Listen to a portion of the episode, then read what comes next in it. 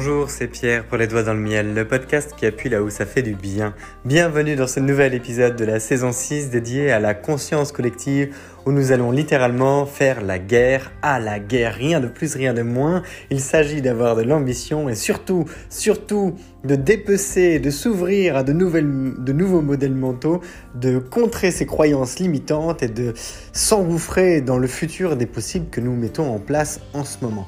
Le podcast est construit jusqu'à présent en six saisons, depuis la bestialité où nous avons fait face à nos contradictions, en passant par les échecs de vie, les sorties de route, les accidents de parcours qui nous ont mis en colère, où nous avons utilisé nos échecs de vie pour avancer. Et puis nous avons eu faim, nous avons développé une raison d'être pour progresser. Nous avons fini par être en paix et accepter de lâcher prise pour évoluer vers quoi? Le potentiel, la saison 5, pour écouter le monde et se métamorphoser afin de servir une cause plus grande. Et quelle est cette cause? Quelle est donc cette cause qui vaut tant de peine pour avancer, qui vaut la peine justement de rêver, de s'engager, de souffrir peut-être aussi d'une certaine manière, mais où nous sommes plus capables de le faire sans que ce soit devenu pour autant notre nouvelle réalité, simplement là où nous sommes capables de plus subir d'affronts de la vie pour nous émanciper et nous épanouir, et eh bien clairement, c'est au collectif. Le collectif est l'ultime valeur sociale, l'ultime valeur humaine qui émerge de tout temps, de tous horizons, de tous les horizons d'histoire à travers les civilisations, les différentes périodes de l'histoire, depuis eh l'Égypte ancienne, en passant par le Moyen Âge, en passant par la Renaissance, en passant par la 5e et la 6e République en France, en passant par l'Union Européenne, la Chine, le Japon, la PAC pour l'Asie-Pacifique, l'Amérique du Nord et du Sud, j'en passe et des meilleurs. Et cette expression arrive de plus en plus souvent dans le podcast, décidément. Comme quoi, je crois que je prends des tics verbaux à force de parler. Alors, il y a quelques jours, vous m'avez partagé beaucoup d'informations au sujet de vos relations amoureuses. Vous m'avez partagé beaucoup d'informations au sujet de vos doutes. Il y a en ce moment tout un tas de choses qui se passent et nous sommes dans la période post-Noël, post-fête familiale, post-fête euh, religieuse à travers notamment ben, la naissance du Christ pour les chrétiens. Et tout simplement, le mois de janvier jusqu'à la mi-février, c'est ce qu'on appelle la période du Blues Monday. Alors le Blues Monday, c'est quoi? C'est grosso modo le lundi le plus triste de l'année. c'est le lundi le plus triste de l'année et moi je vous le dis en souriant, en riant, parce que oui, c'est comme ça que ça serait bien de le prendre à chaque fois, en se disant Fuck, pourquoi est-ce que moi j'ai besoin d'être triste? Eh bien en réalité, c'est assez simple de mettre ça en œuvre. C'est-à-dire que c'est la nouvelle année, c'est le moment où on est censé faire des résolutions, c'est le moment où on partage plein de cadeaux et de bien-être et de bonheur et bien à son entourage. Il y a des festivités, il y a tout un matraquage publicitaire aussi euh, et un engouement spécial autour de Noël, en tout cas dans les, dans les milieux occidentaux pour fêter le passage de la nouvelle année, qui est euh, une référence mondiale parmi d'autres calendriers comme le calendrier chinois ou encore le calendrier musulman, eh bien, à la suite de cette période censée être riche en émotions, en partage, en solidarité, en positivité, en infini des possibles, eh bien, ça se casse la figure et patatrac, trois semaines après, un mois après, un mois et cinq semaines après, eh bien, on se sent pas bien il y a des couples qui se défont. Il y a le blues qui s'installe, il y a la nostalgie des fêtes de Noël, il y a les résolutions qui au final ne sont pas forcément tenues ou qui n'avaient pas vraiment de sens. Il y a les personnes avec qui on était si proche à un moment qu'on ne voit plus autant et ça nous manque. Et tout simplement, ce qui se passe en ce moment, c'est le contre-pied d'un moment intense en émotion que nous n'avons pas su lycée et que nous n'avons pas cherché à lisser non plus dans notre quotidien. Alors, quelles sont les possibilités pour se reprendre en main? Eh bien, tout simplement accepter l'état dans lequel vous êtes. Ça serait déjà un grand pas, non? L'idée de se dire que, bah oui, j'ai le droit d'être triste. Oui, j'ai le droit de ne pas me sentir bien. Oui, j'ai le droit. Ça ne veut pas dire que le monde s'arrête Ça ne veut pas dire que mon hypersensibilité doit exploser à me mettre des idées noires à chaque fois pour euh, me faire bien comprendre que je mérite de toute façon cette situation. Et puis, si j'avais été si bon que ça, je n'avais qu'à me sentir mieux. Donc autant me flageller un petit peu en parallèle. Sur ce début de passage, sur cette initiation à ce nouveau, euh, à ce nouvel épisode, non, on ne va pas s'attarder sur la période du Blues Monday. Oui, on va faire suite à l'épisode précédent qui était dédié au big data et à l'intelligence artificielle, à la technologie associée à l'humain, aux conséquences de l'informatique sur eh notre conscience collective, sur notre capacité à nous rassembler, à être fédérés, à fédérer, à nous regrouper, à regrouper autour d'idées, avec le contre-coup que eh bien, on peut aussi beaucoup s'en servir pour nous, pour nous influencer doucement, positivement contre nous, pour nous influencer beaucoup, un peu plus. Donc, je vous laisserai écouter cet épisode pour revenir doucement vers cette notion d'universalité qui, est le titre du podcast du jour. Simplement, je voudrais revenir sur une notion. Je vais vous lire quelque chose, je vais vous lire un message.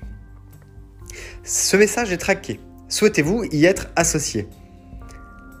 C'est le mode de fonctionnement des géants médias capable de prédire les tendances comportementales, économiques et sociales grâce à de toutes petites informations comme vos noms, prénoms, adresses, likes et commentaires qui, agglomérées avec celles de 1 milliard d'autres personnes, permettent de détecter les tendances de demain sans, mais avec votre accord.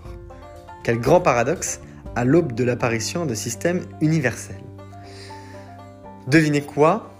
Eh bien, c'était le texte qui accompagne, c'est toujours le texte qui accompagne l'épisode dédié au big data et à l'intelligence artificielle. Seulement, il commence par cette phrase très précise. Ce message est traqué. Souhaitez-vous y être associé? Je vais vous partager un retour d'expérience révélateur. Imaginez qu'à chaque fois qu'on utilise des informations qui sont associées à nous, où on nous dit, avec ces informations-là, vous allez être traqué, on va vous suivre et on va vous montrer des messages publicitaires qui vont vous faire acheter, bon gré et malgré vous, et c'est pas où, c'est et.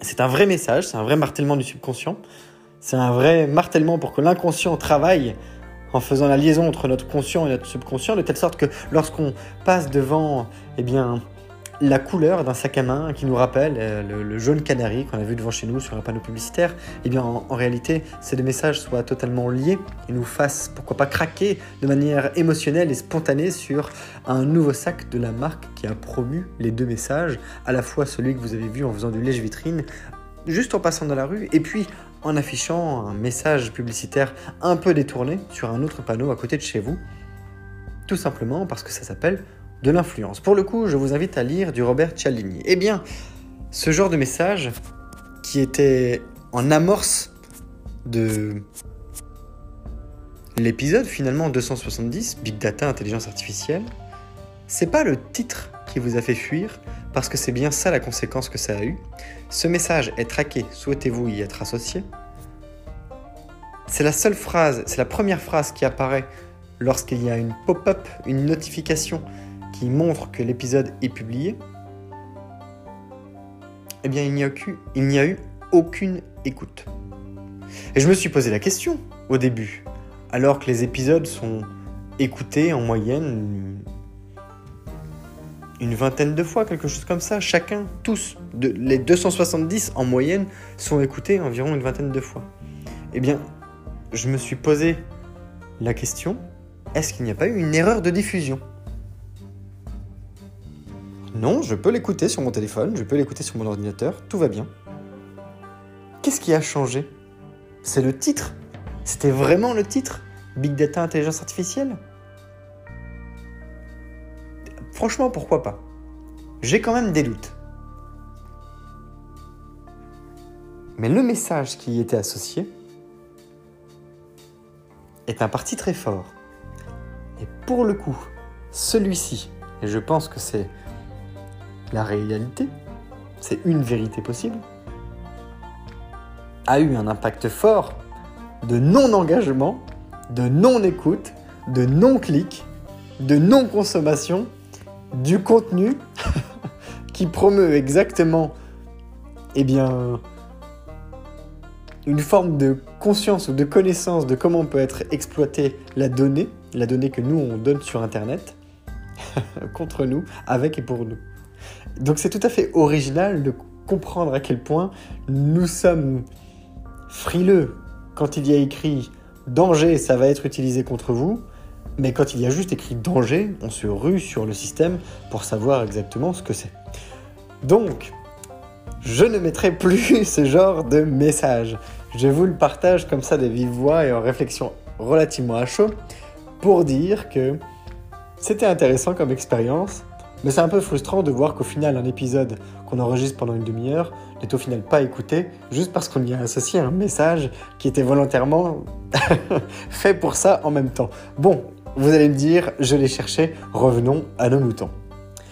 Alors cette fameuse ouverture possible vers l'universalité. Déjà, qu'est-ce que c'est l'universalité? C'est quelque chose qui serait commun à tout le monde. Quelque chose qui n'aurait pas de limite, pas de frontières, pas de barrières. Peut-être qu'on peut prendre un exemple. Alors j'ai parlé d'argent de temps en temps, notamment pendant la saison, la saison dédiée au potentiel. Je vous ai parlé d'argent en vous prenant par exemple eh bien, la question suivante. C'est quoi pour vous le plus haut salaire que vous voudriez toucher de votre vie? Et puis, en fonction de votre réponse, eh bien, je pourrais vous, vous dire, mais pourquoi pas 10 euros de plus? Pourquoi pas 100, 1000 de plus? Pourquoi pas 10 000 de plus? Après tout, pourquoi pas? Faites un x 10. J'ai fait l'expérience encore aujourd'hui, et c'était tout à fait génial de voir contre des idées qu'on peut avoir en tête, une manière de l'exprimer, et notre conception de la réalité eh bien, il y a parfois des grands écarts dignes de déchirement des ischio-jambiers.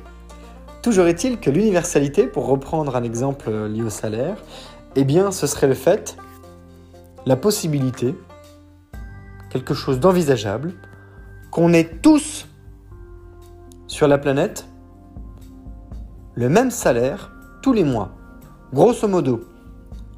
Et c'est un exemple, ça reste un exemple parmi d'autres possibilités, ça serait de dire que de l'Océanie à la Sud-Afrique, en passant par le Canada, le Japon, le Danemark, la France, la Nouvelle-Calédonie, le Brésil et tous nos copains-copines des autres pays, des noirs aux blancs en passant par les jaunes et les rouges, les ocres et les opales et les jeunes pâles, eh bien nous gagnons tous 1000 euros. Tous les mois. Ce serait pas fantastique? 1000 euros, ou pourquoi pas 2000 Grosso modo, ça serait indexé sur une sorte de niveau de vie. Alors si c'est universel, on pourrait imaginer un système universel fonctionnant par pays.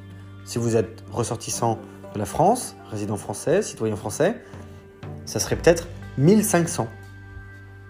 Et pourquoi pas des euros? Ça serait une monnaie euh, liée probablement au pays ou au continent ou à la monnaie qui est déjà utilisée. En Suisse, ce serait peut-être 2500 parce que le niveau de vie est un peu différent. Mais pour tous les Suisses, du coup, que ce soit des banquiers d'affaires ou des fabricants de montres, des chocolatiers, des pâtissiers. En Belgique, ce serait peut-être 1200, 1300. Au Japon, ce serait peut-être 1008. Aux États-Unis, on serait peut-être plus à 2002. Mais ce serait des dollars.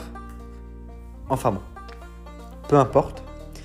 L'idée, ça serait de nous dire que nous serions capables, si on le voulait pendant un temps, et tout le temps qu'on veut, de vivre d'amour et d'eau fraîche en ayant un salaire qui tombe pour être capable de faire absolument tout ce qu'on désire.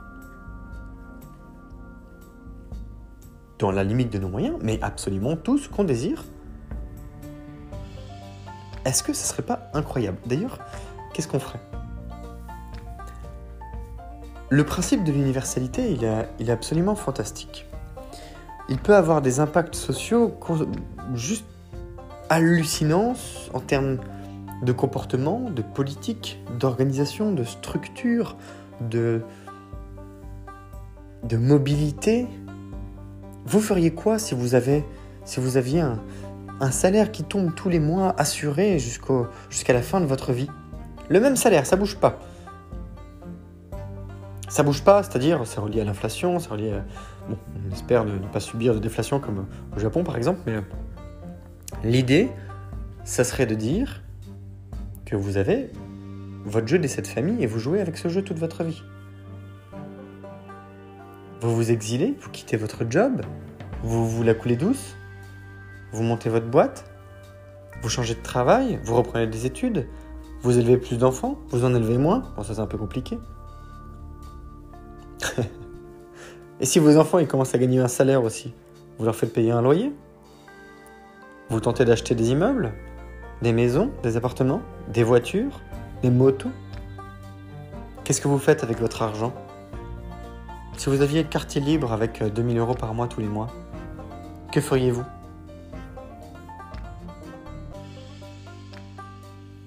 Est-ce que vous iriez tout claquer? Est-ce que vous iriez tout quitter? Est-ce que vous iriez voyager? Dire bonjour à nos voisins d'Australie? De Nouméa De Guyane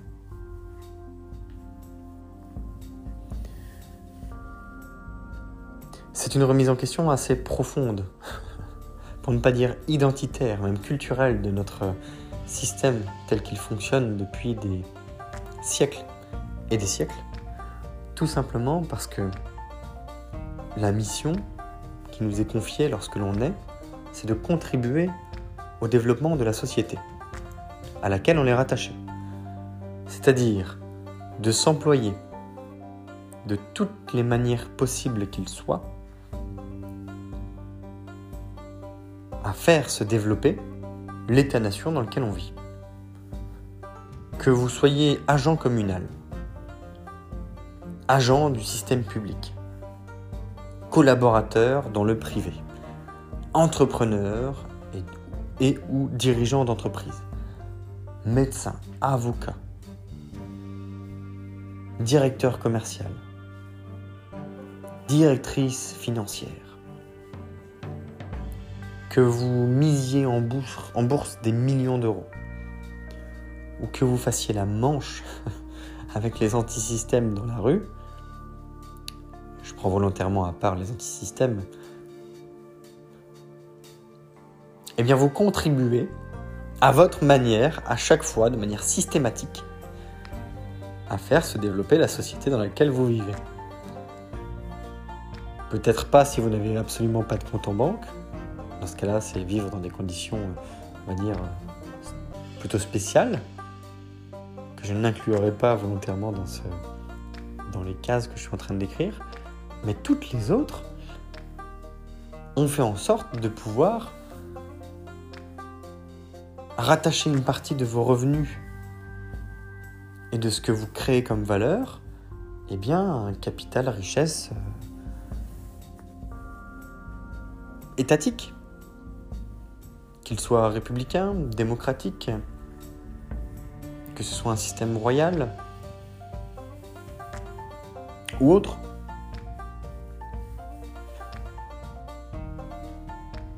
Alors si nous avions le choix d'y contribuer ou pas, est-ce qu'on continuerait à le faire?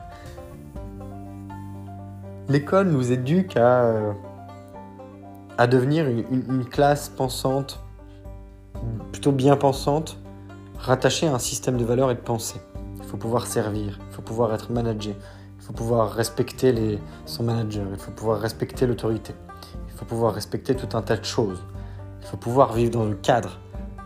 Ah oui, mais le cadre, à force d'exister, ça, peut devenir une prison, pas forcément physique, mais d'abord mentale. J'ai pris un exemple tout à l'heure sur les cadres, sur les modèles mentaux sur les, modèles limitants, les croyances limitantes. Et vous voyez, enfin, vous écoutez plutôt,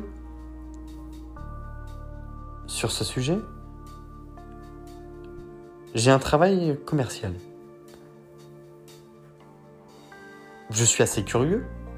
Donc je suis parti voir sur Internet, avec deux, trois références qui écrivent un petit peu sur le sujet, qui est le, le meilleur commercial du monde? Et ça, je vous garantis que c'est pas à travers des concours que ça se passe. Ça, c'est sur le terrain, dans des discussions assez stratosphériques, où il y a des engagements qui impliquent des personnes plutôt haut placées à s'engager, à faire des affaires et à investir dans des systèmes pour faire fonctionner d'autres systèmes. On va rester aussi large que ça, pas besoin de rentrer dans les détails. Et donc, la question que j'ai posée, et pour le coup c'était un, un jeune qui a la vingtaine, et qui travaille en ce moment et qui réussit plutôt bien, alors je le pousse à essayer de sortir un petit peu de, son confort pour, bien pour, pour, continuer de progresser aussi vite qu'il le fait et pas se reposer sur ses lauriers. Donc c'est une manière de travailler. Et je lui ai dit, c'est quoi beaucoup d'argent pour toi? Bon, il me donne un chiffre. Je lui ai dit OK. Bon, j'ai une autre question. Nous, dans l'environnement où tu travailles, le panier moyen, c'est-à-dire quand, une entreprise achète un service, c'est environ 12 000 euros. Ça, c'est la moyenne. C'est le panier moyen. S'il y a 1000 entreprises qui achètent le service cette année, la moyenne de tout ce qui va être acheté fera environ 12 000 euros. Je lui ai dit, un commercial, à chaque fois qu'il vend, ou qu'elle vend, si c'est une commerciale, son panier moyen, c'est 12 000, euros. À ton avis, c'est quoi le maximum dans le monde que le meilleur commercial du monde soit capable de vendre Qu'est-ce qui. C'est quoi, le, grosso modo, le, record du monde à ce sujet? Un peu comme Eugene Bolt court le, le 100 mètres en 9,58 ou 9,54, je sais plus. Et il commence à me dire, ben alors ouais, ouais, ça, enfin, il pas trop, 100 000 euros, 200 000, 300 000. Bon, je dis, ok, pourquoi pas 310 000 Pourquoi pas 500 000 Alors il est monté 1 million d'euros. Non, plus 2 millions 10 millions J'ai dit non, plus 30 millions, plus 50, 100 millions. Je lui ai dit là, tu commences à toucher du doigt un truc intéressant. Et grosso modo, entre 50 millions et 100 millions d'euros, ça représente l'équivalent d'un système de gestion des ressources back-office d'une entreprise, donc toute sa partie, on va dire, je vais simplifier ça de manière administrative, au sein d'un gros assureur français, par exemple, qui va en avoir et qui va consommer son service entre 5 et 8 ans avant de changer pour un prochain service, pour un prochain logiciel. Donc un logiciel qui équipe un gros assureur qui fait plusieurs milliards d'euros de chiffre d'affaires, avec plusieurs milliers, voire dizaines de milliers de personnes qui travaillent chez lui, et qui investit dans un logiciel de gestion de ses ressources d'entreprise, va débourser, investir entre 50 et 80 millions, et pourquoi pas se rapprocher des 100 millions si, euh, ça si le projet traîne un peu c'est pas l'idée du projet faut, dont il faut se rappeler, c'est plutôt les ordres de grandeur. Parce que 100 millions d'euros, c'est 10% d'une des plus grosses ventes qui a été faite par une personne. Bien sûr, tout un écosystème autour, mais qui a été représenté par une personne commerciale à son niveau. la plus grosse vente de l'année, 1 milliard d'euros. Je vous ai beaucoup parlé de, de ces systèmes de comparaison, on ne sait pas ce que ça fait un milliard. Un milliard, un million de secondes, pour vous donner un ordre d'idée, c'est de l'ordre de euh, quelques mois, 3, 4, 5 mois. Je ne sais plus précisément, mais c'est dans cet ordre de grandeur-là. Un milliard de secondes, c'est plus de 30 ans. Ça, c'est la différence qu'il y a entre 1 million et 1 milliard d'euros. 1 million, c'est une maison. où c'est 20 appartements à 50 000 euros, 1 milliard, c'est plus de 4 000 ou plus de 4 000, plus de, plus de 20 000 appartements, pardon, à 50 000 euros. Ça, c'est la différence de patrimoine qui peut exister entre un milliardaire et quelqu'un de la classe moyenne. C'est juste phénoménal. Eh bien, imaginez un système où on ne capitaliserait plus nécessairement sur l'égalité, mais sur l'équité sociale. Où on mettrait tout à plat pour afficher un système de valeurs où on est fourni en ressources financières de manière équitable, peu importe de là où on vient. On pourrait d'une certaine manière distribuer les, richesses. Alors ça fait un petit peu penser à, comment dire, je vais, dire, je vais dire Mélenchon, mais euh, au drapeau rouge, au communisme. On met tout à plat. Seulement, c'est au profit de quand même quelques-uns, et notamment l'État. Mais avec un environnement où on est en mesure de faire appel à ce qui s'appelle l'égalité. C'est-à-dire que plutôt que de laisser tout le monde sur un système égalitaire à la base, vous les gars des quartiers pauvres là, dans votre mouise, vous avez la même capacité d'apprendre que les gars des quartiers riches qui sont. Vous êtes juste dans des systèmes différents, avec des modèles mentaux différents. Donc si on vous donne les mêmes ressources en plus pour démarrer, peut-être qu'on vous enlèvera un peu de votre misère, mais est-ce que ce sera suffisant? Peut-être que bah, les riches, justement, au lieu d'avoir des millions d'euros d'un coup, euh, ils auraient peut-être un peu moins. Est-ce qu'on irait jusque-là d'un point de vue égalité, euh, d'un point de vue équité? Est-ce qu'on irait jusqu'à distribuer ce type de ressources ou empêcher d'accéder à d'autres types de ressources de telle sorte qu'on fasse jouer un système égalitaire basé sur une équité sociale qui serait donc une forme d'universalisme repensé? Pour voir à nouveau se détacher d'autres personnes eh bien, qui viendraient pourquoi pas à s'enrichir ou à se développer parce que elles ont mieux compris le système, ou elles souhaitent mieux l'utiliser, ou l'utiliser d'une certaine manière qui leur convient, mais sans que cela ne puisse forcément nuire à d'autres qui ont de toute façon des revenus infinis, limités mais infinis, avec lesquels ils puissent vivre et s'épanouir sous réserve qu'ils soient qu'ils se sentent libres d'agir ce serait tout à fait fantastique. Difficile à mettre en place probablement, mais tout à fait fantastique. Parce qu'on ne serait plus dans ce système bloqué par un travail, bloqué par un engagement, et ce blocage, il est d'abord psychologique.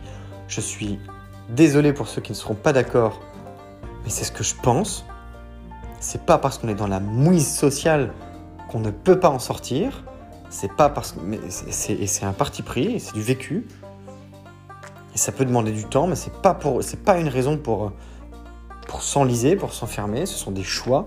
Après, on n'est pas toujours conscient de ces choix. Mais on peut se demander aussi pourquoi est-ce que c'est comme ça, pourquoi est-ce qu'on se sent si bloqué que ça, pourquoi est-ce qu'on part pas en vacances alors qu'on pourrait économiser, même pas beaucoup, même dans un, même dans une tente, même dans un camping, même en partant en car quelque part, les personnes, les gens, vous et moi, nous ne sommes pas prêts à faire certains pas parce que nous pensons avoir trop à perdre pour le faire. La petite anecdote pour l'occasion, c'est que l'être humain moderne ne mourrait pas de faim dans une forêt. Il mourrait de honte parce qu'il n'oserait pas se mettre à manger des choses qui ne lui ont jamais été présentées comme présentables, à savoir des insectes, des racines, des vers, et à se nourrir avec. Impossible. Impossible n'est pas français, se dit-il. Eh bien oui, peut-être. Mais il n'empêche que le modèle culturel dans lequel nous vivons, par exemple en France, est bourré, bordé de croyances limitantes. Les Français, par exemple, sur le plan collectif, sont comparés à des, à des, crabes. Est-ce que vous savez pourquoi? Les paniers de crabes, dans les environnements, dans les criers, c'est-à-dire là où les, bateaux de pêche viennent débarquer leur, pêche de la nuit ou de la semaine, et ils mettent ça sur des étals avec, avec des, pourquoi pas des aquariums pour les homards et compagnie, des, poissons encore vivants, dans des, bacs à glace pour préserver les poissons encore à demi vivants, en, en posture léthargique. Eh bien, les crabes ne sont pas couverts. Parce que les pêcheurs n'ont pas peur qu'ils s'en aillent. Parce qu'à chaque fois qu'un crabe essaye de sortir d'un seau, essaye de sortir d'une caisse, il y en a toujours un pour lui pincer la patte et le ramener avec les autres. Reste dans le pot, mon gars. Reste dans le pot. Les systèmes universels, ce sont des systèmes qui sont en cours de réflexion, notamment avec euh, l'apparition depuis une bonne décennie des crypto-monnaies, les monnaies virtuelles. Rien de sorcier. C'est plus une manière de contrôler l'accès à l'information et euh, au traçage de l'information via une chaîne de blocs. Chaque fois qu'il y a une transaction, eh bien, il y a un nouveau bloc qui se crée. Et ce bloc est retranscrit sur l'ensemble de la chaîne de telle sorte que si 10 personnes font partie de cette chaîne, eh bien tout le monde ait la même information au même moment. Et ça devient donc une sorte de, de livre de compte ouvert, infalsifiable et indestructible, inviolable, Eh bien, imaginez ça à très grande échelle, juste avec euh, des zéros en plus sur le nombre de personnes qui peuvent y accéder. Cela peut être des chaînes de blocs privées, par exemple une famille ou une entreprise pourrait utiliser ça en circuit fermé. Ça concerne un accès régulé, privé plutôt, donc fermé. Et ça pourrait concerner aussi un environnement beaucoup plus ouvert, public, lié par exemple au fonctionnement de l'euro en zone en Union européenne, ou bien du dollar, ou bien du yen, et ainsi de suite. On pourrait voir également apparaître des systèmes universels permettant de recenser toute la population mondiale, obtenir une sorte de passeport universel qui nous permette d'être identifiés de sécuriser notre identité, de voyager n'importe où dans le monde avec non pas un million de contrôles possibles, mais un moyen unique de référencement de, notre identité. Ce serait une forme de passeport digital, avec notre empreinte dessus. Et il y a des systèmes qui sont en cours de découverte en ce moment sur le fait d'utiliser notre réseau de veines dans les doigts, qui sont absolument uniques pour accéder eh bien, à des environnements sécurisés. Et cela pourrait être un moyen d'accéder, d'accélérer la transition vers, euh, on va dire, une identité, une forme d'identité de passeport universel. On pourrait également imaginer un système avec une finance universelle, un système financier universel. On pourrait également imaginer un système de santé universel. Et ça, pour le coup, bah, à nouveau, ça fait des dizaines d'années que certaines têtes pensantes mondiales, notamment, et je pense en particulier à Bill Gates, mais il est loin d'être le seul, Amazon aussi va s'y mettre, ou s'y met déjà, euh, Elon Musk aussi, avec euh, Tesla et The Boring, et, et d'autres sociétés s'y mettent, les gros euh, labos pharmaceutiques aussi, ils travaillent, mais ont une capacité à exploiter la donnée qui est beaucoup moindre, parce que ce ne sont pas des sociétés historiquement technologiques, plutôt scientifiques, et lié bah, du coup à la santé de manière historique, eh bien, il y a un système qui s'appelle le One Health qui permettrait de rendre, d'accéder plutôt, de créer un, système de santé universel sur lequel on pourrait se baser, fonctionner. Il y aurait aussi la consommation universelle avec le One Customer. Peu importe où vous êtes, vous êtes une seule et même personne. Terminez les identités multiples. Terminez les adresses mail euh, bâtardes qui émergent à droite et à gauche pour éviter qu'on soit bourré de spam et de publicité dans nos, boîtes, dans nos boîtes mail. Alors imaginez en plus, si on sait qui on est n'importe où, si on peut nous contrôler à ce moment-là n'importe où, nous contrôler, contrôler notre identité, nous arrêter, nous aiguiller, pourquoi pas nous accompagner. Si on sait en plus qu'on consomme n'importe où. Si on sait en plus quel est notre état de santé n'importe où. On va vers une société euh, qui s'appelle d'une certaine manière le meilleur des mondes. On va vers une société où Aldous, Huxley, si, je ne fais pas de faute en écorchant son, son nom, pardon pour lui, savait bien se projeter il y a de cela quelques années pour imaginer eh bien, le monde de demain. Le monde de demain, c'est un monde connecté où on va avoir des satellites partout autour de la planète qui vont pouvoir nous permettre d'accéder à la connexion n'importe où, n'importe quand, depuis n'importe où quoi. Le revers de la médaille, c'est aussi le contrôle. Oui, certes, la sécurité, le pouvoir qu'ont ces personnes-là sont des pouvoirs tout à fait phénoménaux, remarquables. C'est quasiment du jamais vu. Il y a eu dans le monde des personnes qui ont euh, possédé jusqu'à un certain pourcentage des richesses mondiales. Il y a un roi éthiopien dont la fortune a été estimée il y a quelques décennies déjà, ça commence à dater un petit peu, dont la fortune a été estimée à plus de 400 milliards de dollars. Aujourd'hui, on a des Elon Musk et des euh, Jeff Bezos dont la fortune approche les 200 milliards de dollars. Valorisation boursière, empreinte immobilière, entrepreneuriat et capitalisme. Il y a eu par le passé des Rockefeller, des Carnegie qui ont possédé jusqu'à quelques pourcents du PIB des États-Unis et, des fortunes dépassant aussi des sommes complètement astronomiques. Eh bien, ces personnes-là sont capables de posséder des systèmes qui, qui tendrait à devenir universel.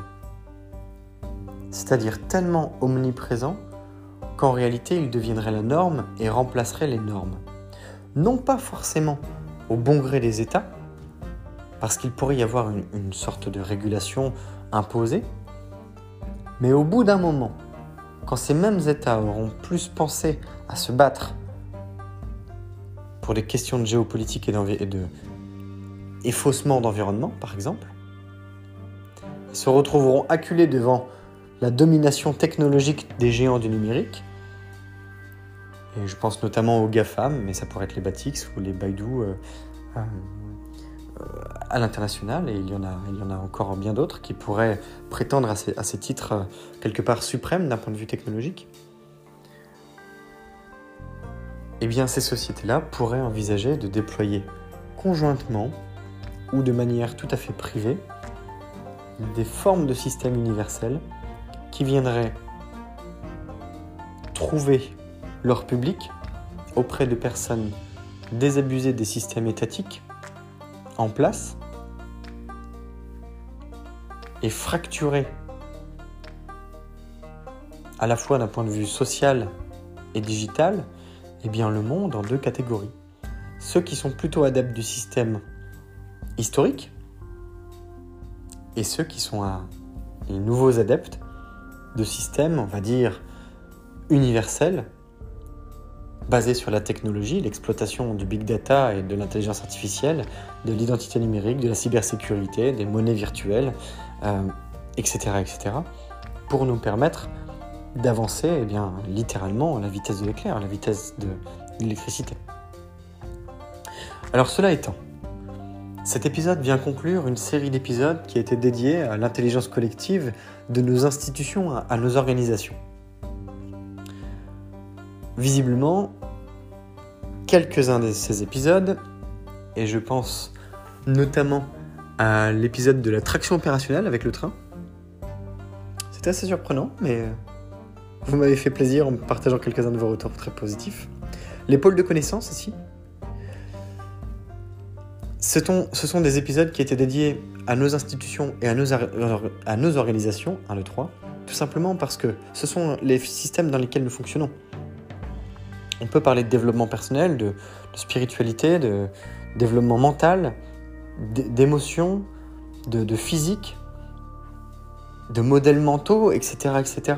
Mais mine de rien, à chaque fois qu'on en parle, il faut aussi pouvoir se positionner. Dans quel environnement on en parle? Eh bien, il y a certes la vie de tous les jours et nos appartements, nos maisons, nos, nos familles, nos amis. Mais nos groupes sociaux ne s'arrêtent pas là. Il y a un grand nombre de personnes qui ont perdu toute relation sociale parce qu'elles n'ont plus vu leurs collègues de travail. Donc nos organisations et nos institutions sont des clés de voûte de notre système social. Eh bien pour le coup, c'était aussi un aperçu et un, un, bref rappel de ce qui fait partie de notre quotidien collectif, conscient et inconscient, vers eh bien, exactement ce qui s'appelle la conscience collective après l'intelligence collective, qui a beaucoup fait couler d'encre ces dix dernières années, notamment dans le milieu de l'entreprise, vers la conscience collective, à la fois parce qu'il y, a une forme d'émergence, il y a quelque chose qui, qui naît depuis quelques années, qui est une réceptivité aux signaux du monde. Et ça, c'est tout à fait particulier parce que c'est relié à ce qui s'appelle la transformation humaniste. En réalité, l'accès à l'information qui s'est grandement amélioré en quantité et en qualité grâce à, notre capacité à être connecté, eh bien, a permis au monde de se cultiver, de se connecter ensemble et de réaliser qu'en fait, nous ne sommes pas seuls. Ce qui était déjà le cas avant, mais pas de la même manière. Là, pour le coup, à une échelle beaucoup plus globale. Et en réalité, pour le relier à l'épisode d'hier, le, Big Data et l'intelligence artificielle, le fait d'imaginer des flux d'informations un peu comme des jets de lumière qui vont de gauche à droite, de droite à gauche, de haut en bas, de haut en, à droite, dans le monde, ce sont un peu comme des signaux de conscience. C'est une circulation d'informations qui reflète la manière dont le monde communique aujourd'hui eh bien, en son sein et qui amène d'autres états physiques pour le coup parce que notre spiritualité, notre mental et nos émotions se développent différemment par rapport à il y a, j'allais dire deux, mais en réalité même une génération, celle de nos parents. Si vous êtes comme moi, né euh, dans les années 90, c'est celle de nos parents. Mais si vous êtes déjà né après les 2000, vous pouvez même dire deux générations en m'incluant dedans. Non pas pour me vieillir ni pour me rajeunir ou quoi que ce soit, parce que c'est une réalité. On ne naît pas avec les mêmes codes, on ne grandit pas de la même manière avec les mêmes bases. Eh bien, ça joue, ça joue des tours à échelle collective pour nous reconnaître.